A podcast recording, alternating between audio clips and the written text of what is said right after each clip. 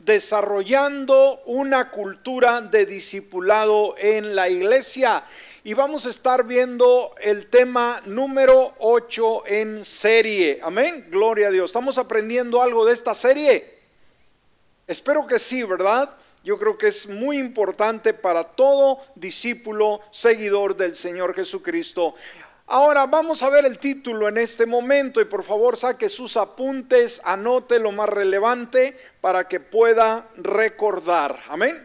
Vamos a estar hablando en esta ocasión sobre el fruto de un discípulo, el fruto de un discípulo. En el tema anterior estuvimos hablando sobre el costo de un discípulo, el precio a pagar. Y ahora vamos a ver el fruto que debe reflejar todo discípulo. Vamos a estar leyendo San Juan capítulo 15, versículo 16. Veamos lo que nos dice aquí la palabra. Juan capítulo 15, versículo 16. Jesucristo dijo en una ocasión lo siguiente, ustedes no me eligieron a mí, más bien yo los elegí a ustedes y los he puesto para que vayan y qué dice la palabra que hagamos? Lleven fruto. Y añade, y su fruto permanezca para que todo lo que pidan al Padre en mi nombre, Él se los conceda. Entonces aquí podemos ver a Jesús hablando sobre la importancia de vivir como discípulos que brindamos, que reflejamos fruto. Ahora, cuando nos hacemos una pregunta, una pregunta muy interesante, como la siguiente, ¿de qué se trata el cristianismo? Sí, una pregunta, bueno, ¿de qué se trata el cristianismo? ¿Cuál es la razón que se persigue? Yo creo que es muy importante que sepamos y podemos resumirlo en tres palabras muy prácticas y muy sencillas. En primer lugar, el cristianismo se trata de conocer a Dios. Amén. ¿Cuál es la primer forma que nosotros debemos de aprender y describir cuando se habla del cristianismo? En primer lugar dijimos, ¿qué es? ¿Se trata de qué? ¿No le oigo? Conocer a Dios. Usted tiene que conocer a Dios, ¿sí? De una manera personal. En segundo lugar, conocer a su Hijo Jesucristo. ¿Cuál es el segundo? Conocer a su Hijo Jesucristo. Y el tercero, y ponga mucha atención, y es lo que vamos a estar tocando en esta mañana, el dar fruto. Amén. ¿Cuál es la tercera? Dar fruto. Entonces cuando se, se le pida a usted una descripción de lo que el cristianismo se trata, usted puede decir confiadamente, en primer lugar, ¿no le escucho? Conocer a Dios. Segundo lugar, conocer a Jesucristo. Tercer lugar, dar fruto. Muy sencillo. Ahora, debemos entender que Dios nos ha elegido y como vimos en el ah, versículo de apertura, esto no es algo que nosotros ideamos, no es algo que nosotros inventamos, ni siquiera nos invitamos a ser parte de la vida de Jesús. Él nos llamó. Entonces Dios nos ha elegido, pero no nos ha elegido simplemente porque sí, nos ha elegido para una razón muy importante y es simplemente ser fructíferos. Amén. Y que nuestro fruto permanezca como un testimonio vivo. Ahora, cuando escucha usted este término, ser fructífero, los frutos, ¿a qué se refiere? ¿Qué son los frutos? Bueno, los frutos, escúcheme, para que usted lo entienda de una forma más clara y más plena, los frutos son los hechos. ¿Qué son los frutos, amados? Los hechos, los cuales hablan mucho más que las palabras. ¿Entendimos? ¿Qué son los frutos? Los hechos son nuestras obras, nuestra forma de dirigirnos, nuestra forma de actuar, que eso tiene más peso de lo que nosotros decimos. Hacer tiene más peso que simplemente decir. Ahora, debemos de entender algo, que todos, escúcheme, somos conocidos por algo. Somos conocidos por nuestros frutos. ¿Qué es lo que delata nuestra vida? Nuestra forma de actuar y de vivir. Mire lo que dice Mateo capítulo 7, versículos 16 y 17. Y fíjese aquí, hermanos, me gusta esta versión, dice, puedes identificarlos por su fruto, es decir, por la manera en que se comportan. Cada uno de nosotros simplemente somos conocidos, dice, por los frutos, es decir, por la manera en que se comportan. Y añade, ¿acaso puede recoger uvas de los espinos o higos de los cerdos? Eh, cardos, perdón, cardos. Ahora el 17, un buen árbol, y esto es muy sencillo, hermanos, un buen árbol que produce buenos frutos, un árbol malo produce malos frutos, es sencillo. Entonces, desde este punto, desde este contexto bíblico, podemos deducir algo, que usted y yo, usted y yo somos una planta real. ¿Qué somos usted y yo? Una planta real, sí, y que es llamada a que a llevar mucho fruto. Amén. Entonces, ahora el fruto es otra pregunta. ¿El fruto simplemente llega por casualidad? No, el fruto es producto del esfuerzo, es producto de la disciplina, es producto de la determinación. Ahora, por su lado contrario, la falta de fruto es simplemente una vida indisciplinada, una vida perezosa, una vida que no quiere hacer absolutamente nada para Dios. Entonces, Dios espera que sus discípulos sean fructíferos. ¿Qué dije, amados? ¿Qué es lo que espera Dios de, de ti, de ti, de ti, de mí, de cada uno de nosotros como discípulos de Jesús? Que seamos fructíferos, no infructíferos. Este gran hombre, como fue Jorge Fox, que fue fundador del este famoso movimiento cristiano, los cuáqueros, los quakers, que se les llama aquí en los Estados Unidos, en Inglaterra también, se le, a él se le acercaban muchas personas, ¿sí? Y decían, hermano Fox, yo soy un creyente. Ahora, él no tomaba la palabra como una realidad, decir, eres creyente y sabe que le decía, a ver, muéstrame tus frutos. Amén. Y no solamente decía, muéstrame tus frutos, o sea, ¿qué vives en ti? sino pregunta al hermano que está a un lado tuyo y pregúntale, ¿qué tipo de frutos ves en mi vida? Entonces, nadie, hermanos, nos va a engañar cuando le preguntamos, ¿ves buenos frutos en mi persona? Nos va a decir, cuando la persona es honesta, nos va a decir si hay buenos frutos o si no hay absolutamente nada. Ahora, la palabra fruto tiene mucha aplicación en la escritura, pues hay en el Nuevo Testamento un promedio de 60 menciones que se hace con relación al fruto. Así que vamos a estar yendo al punto número uno. Apunte, ¿verdad? Se está apuntando. En primer lugar, ¿qué significa ser productivo o fructífero? ¿Sí? ¿Qué significa ser productivo o fructífero. Ahora, la productividad cristiana, o sea, el, producir, es estar usando, fíjese, hermanos, no vamos a poder entender qué es fructificación si no entendemos qué significa y qué es. Entonces, la productividad cristiana, escúcheme, es estar usando nuestras vidas en este mundo para impactar más poderosamente la eternidad. ¿Entendimos? ¿Qué es la fructificación o productividad? Dijimos, es estar usando nuestras vidas. ¿Estamos aquí? Tu testimonio, tu calidad de vida, usarla para qué? Para que haya más impacto en la eternidad. ¿Qué significa? Para que el reino de Dios se establezca y el cielo se llene de más personas, basado en qué? En tu testimonio, en mi testimonio, en nuestra forma de vivir, en nuestra conducta, en la forma de impactar las vidas con las cuales nos relacionamos. ¿Alguien dice amén a esto? Entonces, ¿qué es una vez más productividad? Es usar nuestras vidas, ¿sí? ¿Para qué? Para que podamos impactar más poderosamente la eternidad.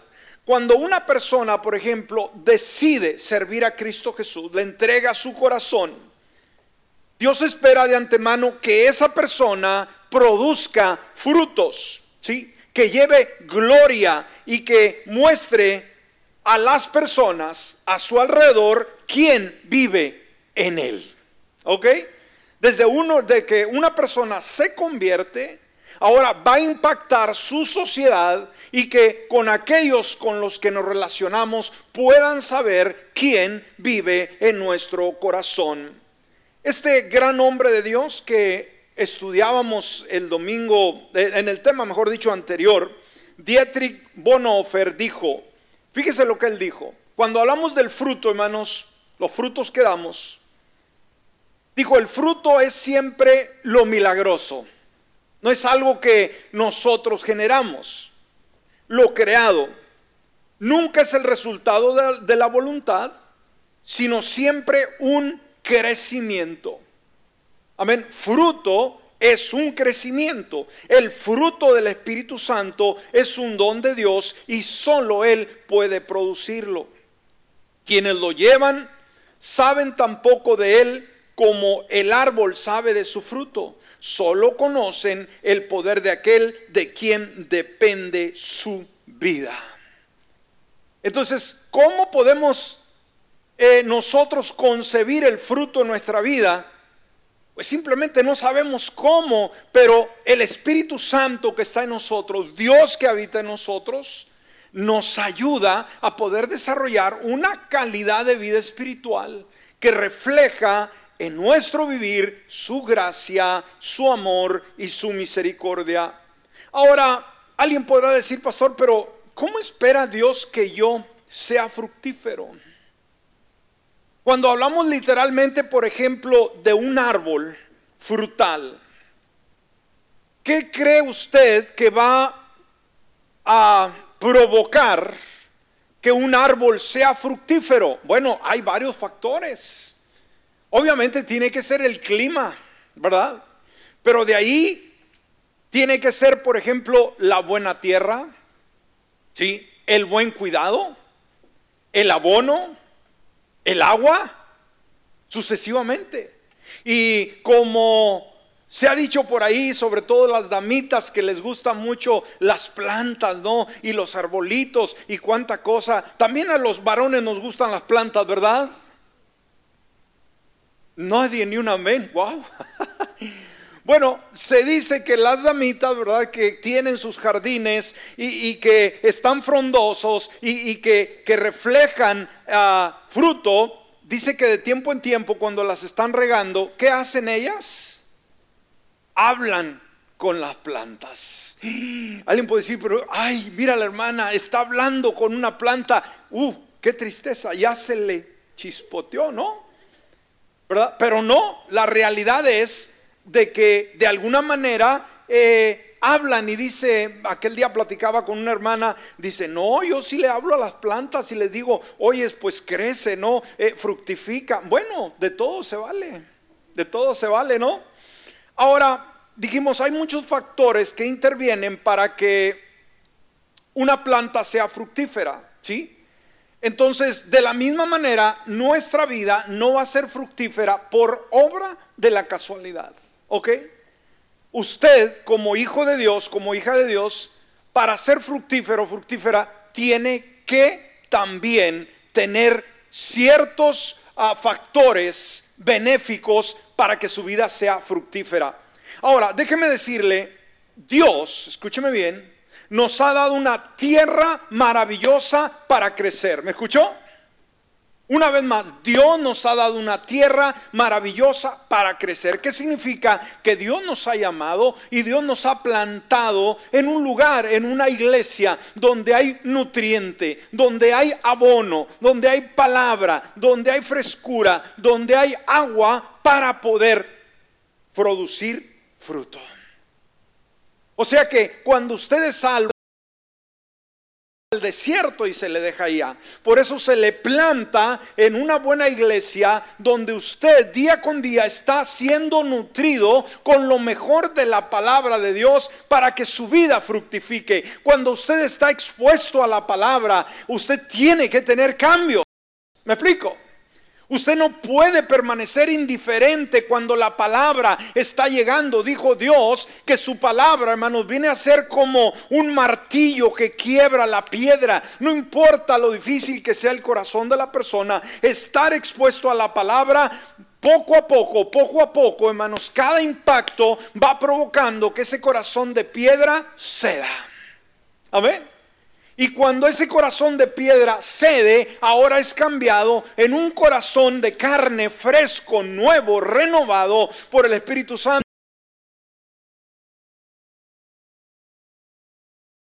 No hay excusa de decir, pastor, ¿por qué yo no estoy dando frutos? Pues tienes que preguntarte, ¿no? Si tienes todos los medios, si hay palabra, eh, si hay oración, si hay ayuno, si hay alabanza, si hay todos los medios y no estás creciendo, ese es tu problema. Amén. No le eches la culpa a la iglesia, no le eches la culpa, culpa al pastor, no le eches la culpa a las circunstancias de que no creces por un montón de factores.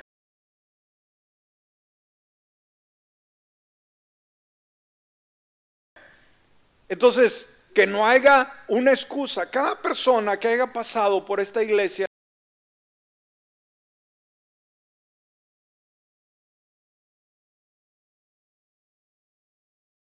que en este lugar nunca ha faltado una buena palabra. Aunque usted no lo crea. Nunca ha faltado una buena palabra, nunca ha faltado oración, nunca ha faltado ayuno, nunca ha faltado buena alabanza en esta casa, no le escucho. Amén. Así que, ¿cuál es la razón de no crecer? Excusas. Mire lo que dice Colosenses 2, versículos 6 y 7.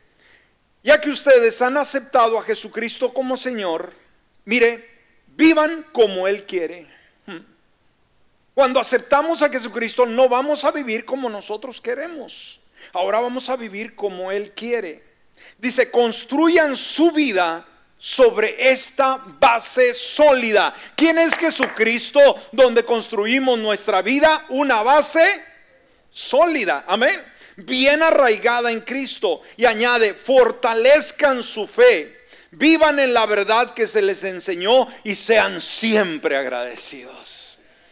Entonces aquí no hay una excusa, hermano. No hay excusa de decir es que no doy fruto por esta cosa. No, no, no, no, no. Aquí dice construyan su vida sobre una base sólida que es Jesucristo. Y cuando estamos en esa base sólida, el fruto va a ser simplemente, hermanos, posible. Amén.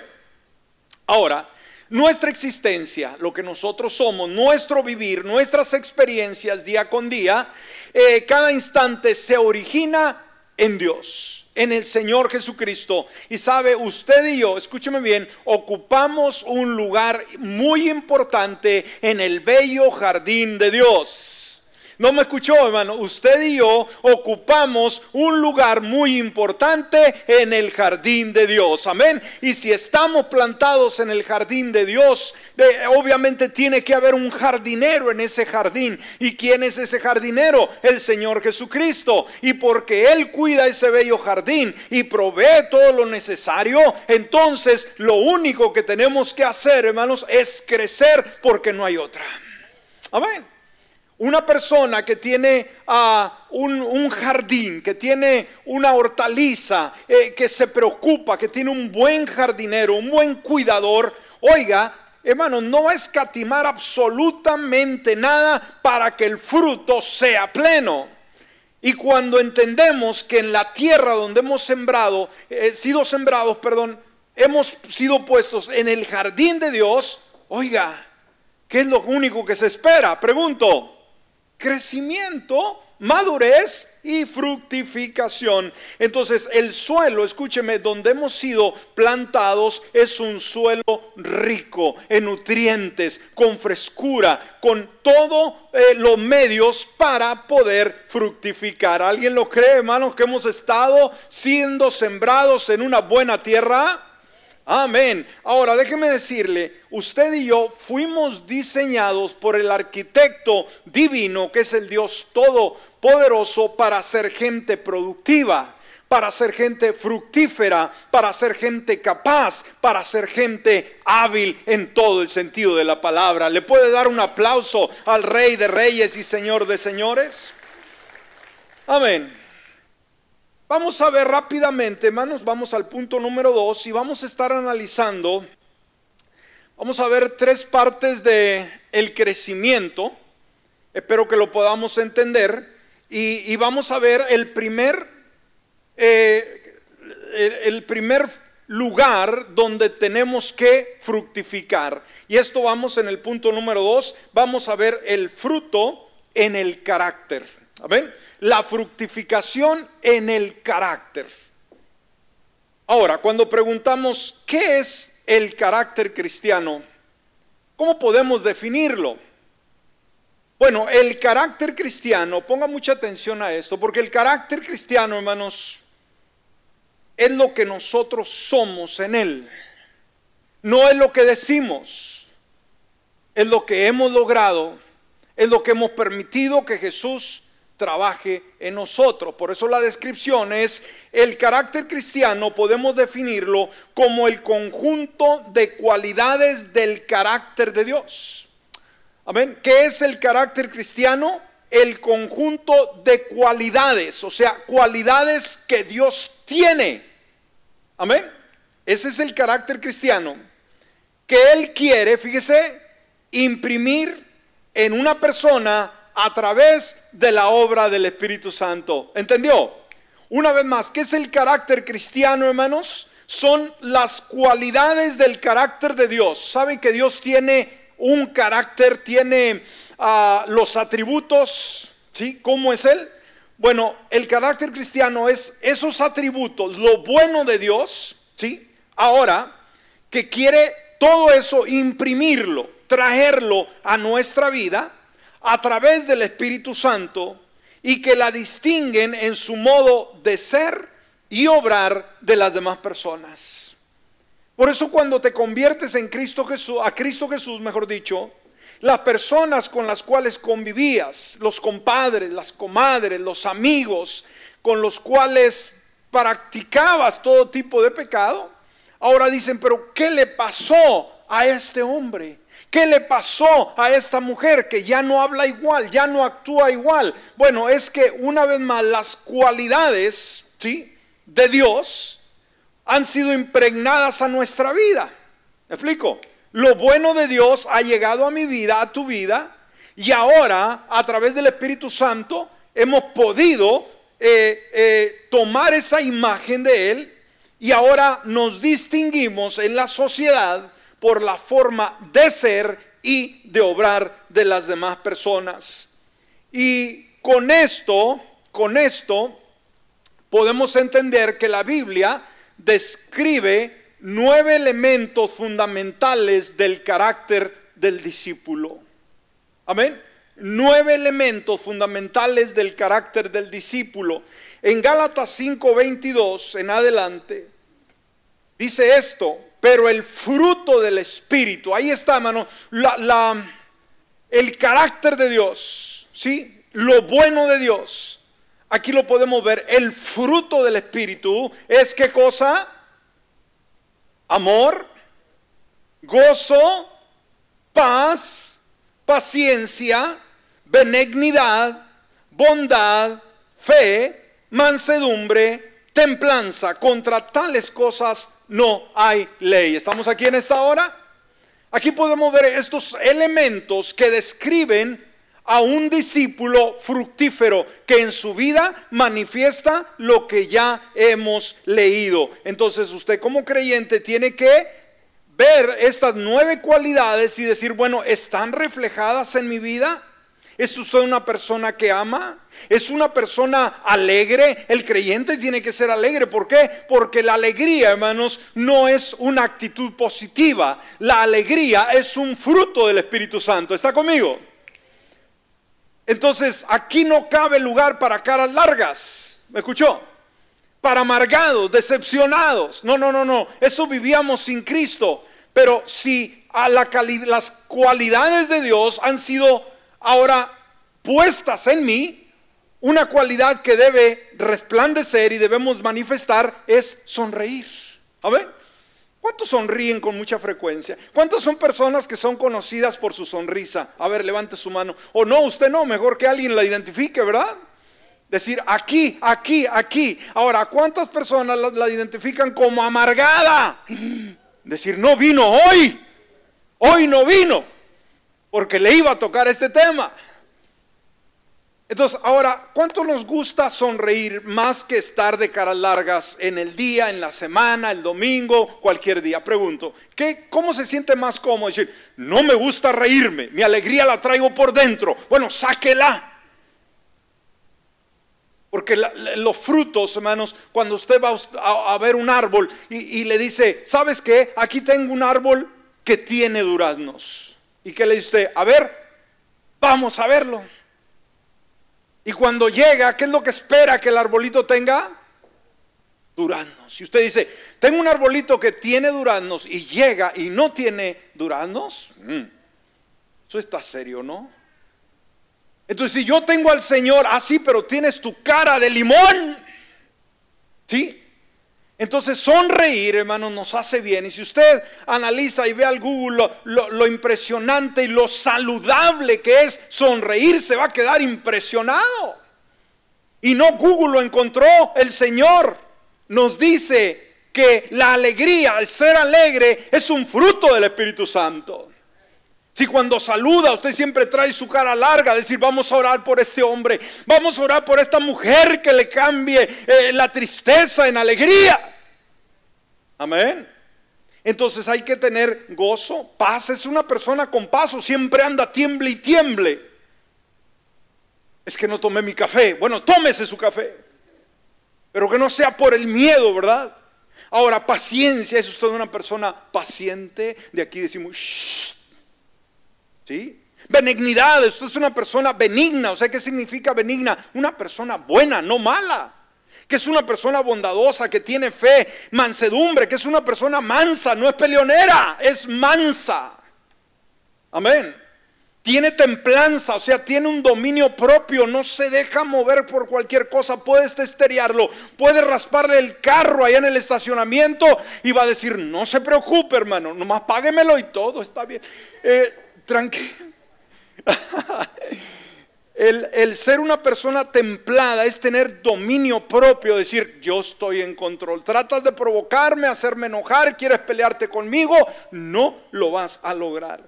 Entonces, cuando una persona recibe a Cristo, el Espíritu del Señor viene sobre él a vivir dentro de esa persona. Eso lo vemos en Efesios 1, versículo 13 y 14.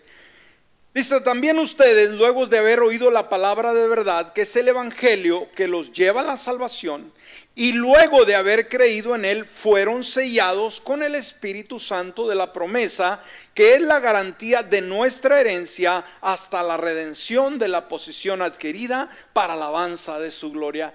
Cuando una persona acepta a Jesucristo como un Salvador personal, en ese momento el Espíritu Santo toma el control. Y ahí empieza la fructificación. Amén. Ah, y mientras más caminas con el Señor, obviamente la transformación va a ser toda una realidad. Vamos rápido, vamos a ir un poquito más adelante para cubrir todo. Ah, en tercer lugar, o la segunda conducta, o perdón, el segundo concepto del carácter de la persona, de la fructificación, viene a ser la conducta. Vamos a ver el fruto de la conducta. ¿Cuántos entendemos? lo que la conducta representa, ¿sí? Ahora, todos los discípulos de Jesús están llamados a ser diferentes a lo demás. ¿Me escuchó? Todos los discípulos de Jesús somos llamados a ser diferentes a los demás. Usted no puede ser como el mundo, hermano, por ninguna razón, por ningún, ningún motivo. Somos llamados, escúcheme, a reflejar una conducta. ¿Somos llamados a qué? A reflejar. ¿Qué significa manifestar una conducta? La conducta es la forma en la que vivimos, una que glorifique a Dios y muestre su amor por el mundo. Por eso Mateo 5, 16 dice la palabra, asimismo ustedes deben de ser, fíjese lo que dijo Jesús, hermano, ponga mucha atención, ustedes deben ser luz para los demás de tal manera que todos puedan ver sus buenas obras y perdón, adoren a su Padre que está en los cielos. Adoren a su Padre que está en los cielos. Thomas Wilson expresó, nuestra conducta es la única prueba de la sinceridad de nuestro corazón. No hay otra. Y David Hume dijo, la función propia de la religión, o sea, el cristianismo, es regular el corazón de los hombres, humanizar su conducta, infundir el espíritu de templanza, orden y obediencia. Entonces nuestra conducta viene a ser un reflejo de lo que hay en nuestro corazón. ¿Me escuchó hermanos? Nuestra conducta viene a ser un reflejo de lo que hay en nuestro corazón. De la forma que tú te comportas, de la forma en que tú actúas, de la forma en que tú te comunicas con los demás, simplemente refleja lo que hay en tu corazón. No hay otra. Por eso, Proverbios 23, 7 dice, por cuál es su pensamiento en su mente, tal es él. Amén. Lo que anidas en tu mente, la forma que has deseado de vivir es lo que vas a transmitir. Si en el corazón de un discípulo mora Jesucristo, ¿qué es lo único que va a fluir? El amor de Jesucristo en esa vida. Amén. Ah, muy bien. Anton Marten dijo, las acciones, fíjese, acciones prueban quién es alguien. Las palabras simplemente demuestran quiénes quieren ser. Fíjese, una vez más se lo voy a leer. Las acciones, o sea, lo que hacemos, no lo que decimos, prueban quién es alguien. Las palabras, o sea, lo que decimos, simplemente demuestra quiénes quieren ser, ¿ok? Cuando alguien habla, expresa, expresa lo que quisiera ser, ¿sí? Solamente. Si quieres conocer tu verdadero valor en la vida de alguien, silencia tus palabras y observa su comportamiento. Amén. O sea, que los hechos hablan mucho más que nuestras palabras. Así que somos llamados hacer una revisión, escúcheme, como discípulos de Jesús en nuestra vida personal, en nuestra vida familiar, en la vida laboral, profesional, ajustándonos a los principios de la palabra. De la forma en que te comportas en tu casa, con los tuyos, con tu cónyuge, con tus hijos, con tus hijas. De la forma en cómo te conduces con tus compañeros de trabajo, con los compañeros de escuela. Tienes que reflexionar y ajustar aquello que está desajustado, ¿sí? La excelencia de nuestra conducta, fíjese, ¿cómo debe ser nuestra conducta, amados? De excelencia, ¿sí? Debe comenzar donde? En nuestro hogar. ¿Dónde debemos de desarrollar nuestra mejor conducta? ¿Dónde comenzamos, amados? En la casa. Si en el hogar no es el inicio, no da apertura, lo demás no sirve. Tú puedes ser una blanca paloma delante de la gente, pero si en el hogar eres un diablo, oiga, olvídese. Olvídese, no está impactando en lo mínimo. La excelencia de nuestra conducta debe comenzar en nuestro hogar, en nuestra familia y después extenderse a la iglesia y a todo lo que hagamos, de tal manera que podamos desarrollar un buen testimonio frente a todos aquellos que nos observan en cualquier lado. Sabe que la gente nos está mirando y muchos de ellos van a ser impactados por nuestra vida más que por nuestras propias palabras, aunque usted no lo crea. ¿Escuchó? No es tanto lo que hablemos, sino lo que manifestemos. Nuestras palabras pueden decir una cosa, nuestros hechos otra. Por eso primera de Timoteo 3, versículo 7 Dice, también deben tener buen testimonio. Fíjese lo que Dios nos pide a cada uno de nosotros, que debemos de tener un buen testimonio. ¿sí? Aquí está hablando de la conducta delante de los impíos.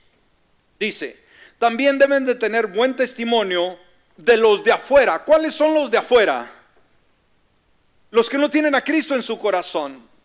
¿Sí? Los que no conocen a Jesucristo. Nuestra vida debe de ser diferente. ¿Sí? Que ellos vean, ¿sí? Ah, para que no caigan en el reproche y trampa del diablo. Entonces, un segundo aspecto donde debemos nosotros desarrollar fructificación es en nuestra conducta. Y vamos a la última, ya para estar cerrando, un tercer ah, crecimiento de fructificación, que es el punto número cuatro, si estamos siguiendo el orden y vamos a ver, por último, dijimos, el fruto de la conversión de los demás. Amén. Esa es la tercera fructificación, fruto de la conversión de los demás. El último fruto de la vida del discípulo de Jesús es el fruto de la conversión de alguien más. Un discípulo que hace discípulos. Amén. Un discípulo que hace discípulos, que se reproduce que se multiplica. En el tema, el siguiente que vamos a tocar, vamos a estar yendo de lleno a la multiplicación. Esto es solamente un tipo de apertura. Entonces, cuando usted le habla a alguna persona, un amigo, un familiar del Señor Jesucristo, y ésta recibe esa invitación a Jesús en su vida, entonces usted usted está dando fruto espiritual. Cuando nos ganamos un alma para Cristo Jesús, ¿qué estamos haciendo? Estamos qué? Produciendo fruto espiritual. ¿Cuántos dicen amén? Muy bien, ahora, como discípulos de Jesús, la pregunta es, ¿estás dando fruto en esta área? Ya hablamos en la conducta, ¿no? Hablamos en el carácter, pero en el tercer crecimiento, ¿estamos fructificando en esta área? Ahora veamos tres cosas concernientes al fruto. En primer lugar, el fruto es visible. Amén. En primer lugar, dijimos el fruto que es visible. Una vez más, buscamos el ejemplo de un árbol frutal. Un árbol que tiene fruto, ¿cómo nos damos cuenta que tiene fruto? El fruto ahí está. Puedes tocar, el durazno, la manzana, la papaya, lo que esté, lo que sea el árbol que según su género lo ves. Amén. Segundo, el fruto refleja la identidad del árbol en que crece. Si agarras una guayaba, ¿qué deduces que el árbol es? Es un manzano, ¿no? ¿O una pera? No. Si agarras una guayaba, el árbol que lo produjo es una guayaba. Si agarras una fresa, deduces que la planta que lo produjo eh, es una espinaca. No, deduces que de donde surgió es un árbol de fresa. Y en tercer lugar, el fruto es siempre para beneficio de otros. Entendamos este concepto ya para cerrar, hermanos. Cada árbol que produce frutos, literal, si usted fuera un árbol, ¿qué le gustaría hacer? Nopal, no, no, no, no. si usted fuera, vamos, una fruta que le guste a usted, una fruta que tanto le gusta. Diana, fresa. Uh, le gustan los strawberries eh, de esos shakes. Ok, fresa.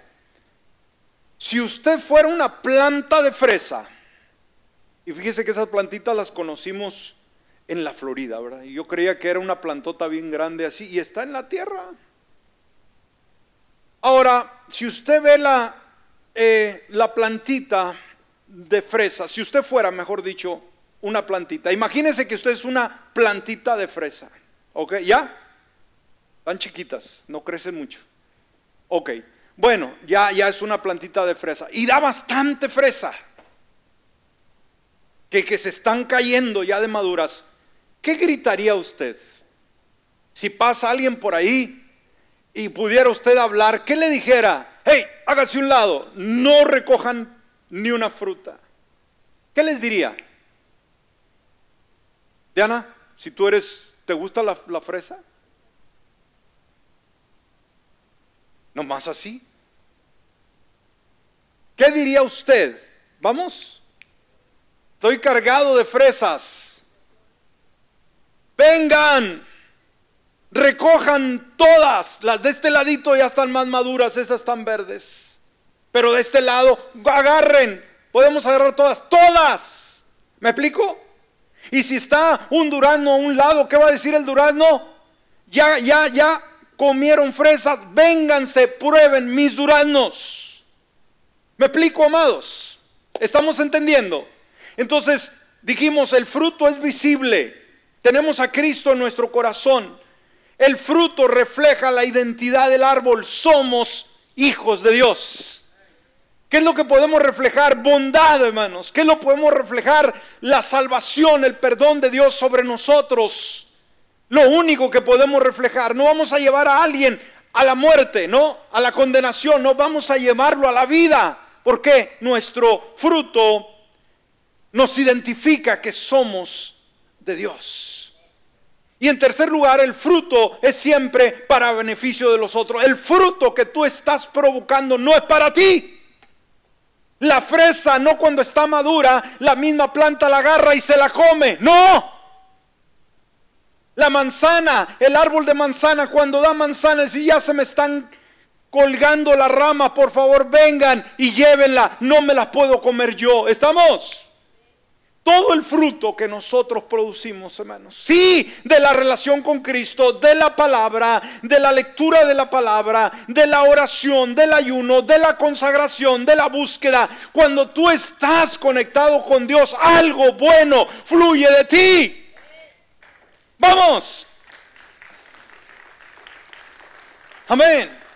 Ayer, hermanos, teníamos aquí un evento, una, una quinceañera, una celebración. Y sabe, vinieron a unos fotógrafos, eh, obviamente que no son creyentes.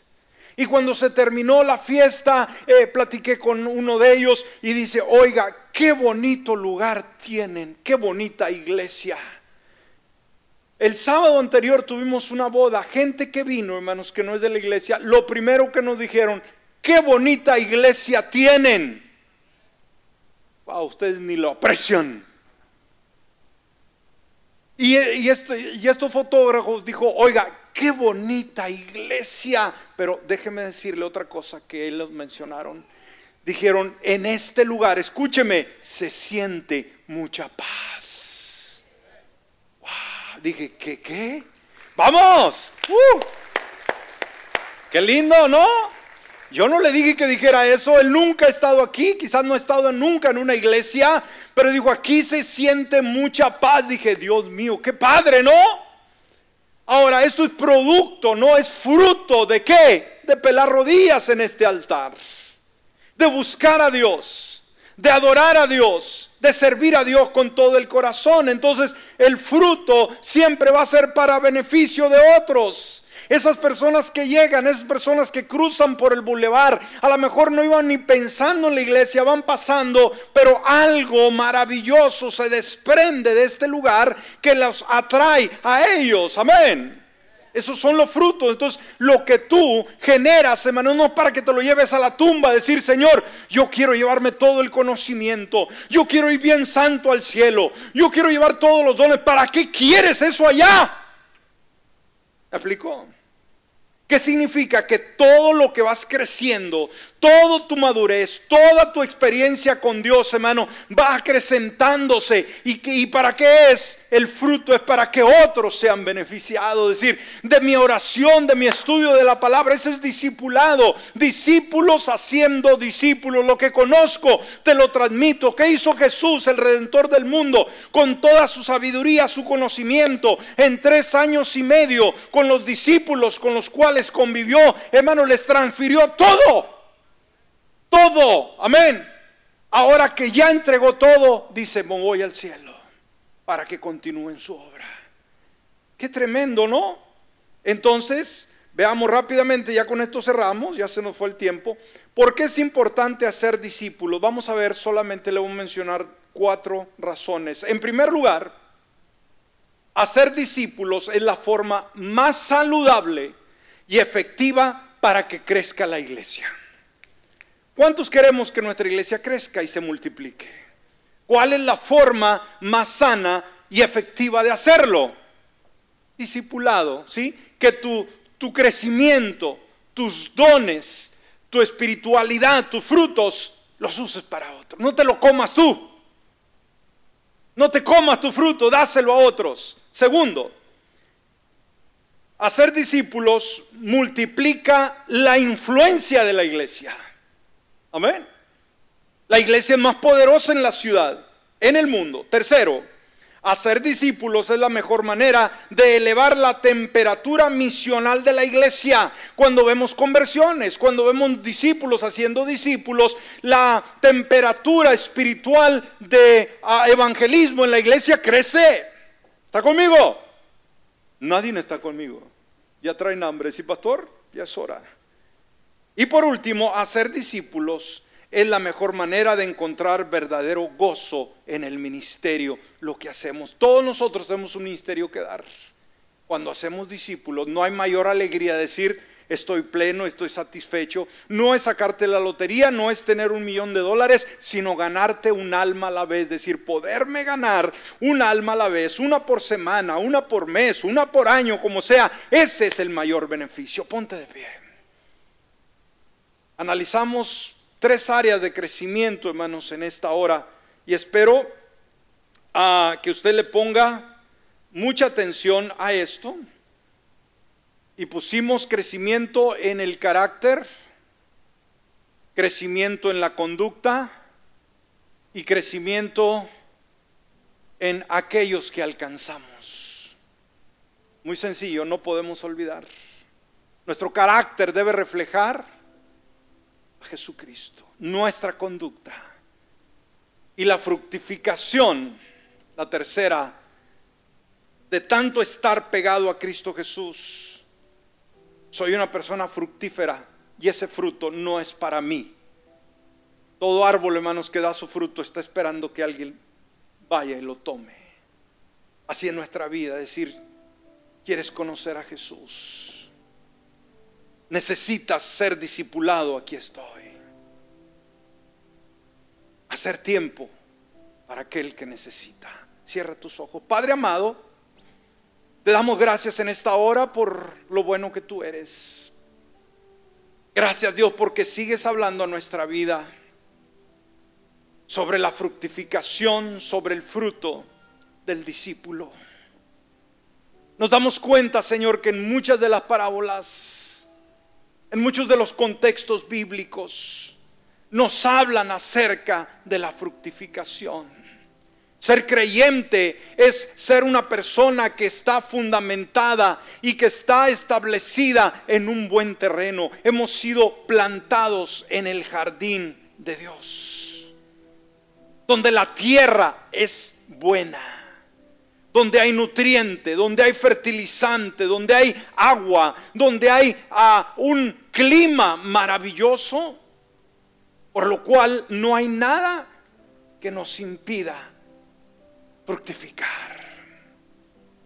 Permítenos, Señor, ser esas, esas personas que fructificamos, damos fruto para ti y para tocar muchas vidas en el nombre de Jesús. Amén y amén. Le voy a invitar que pasemos al altar unos minutos y vamos a hablar con Dios al respecto.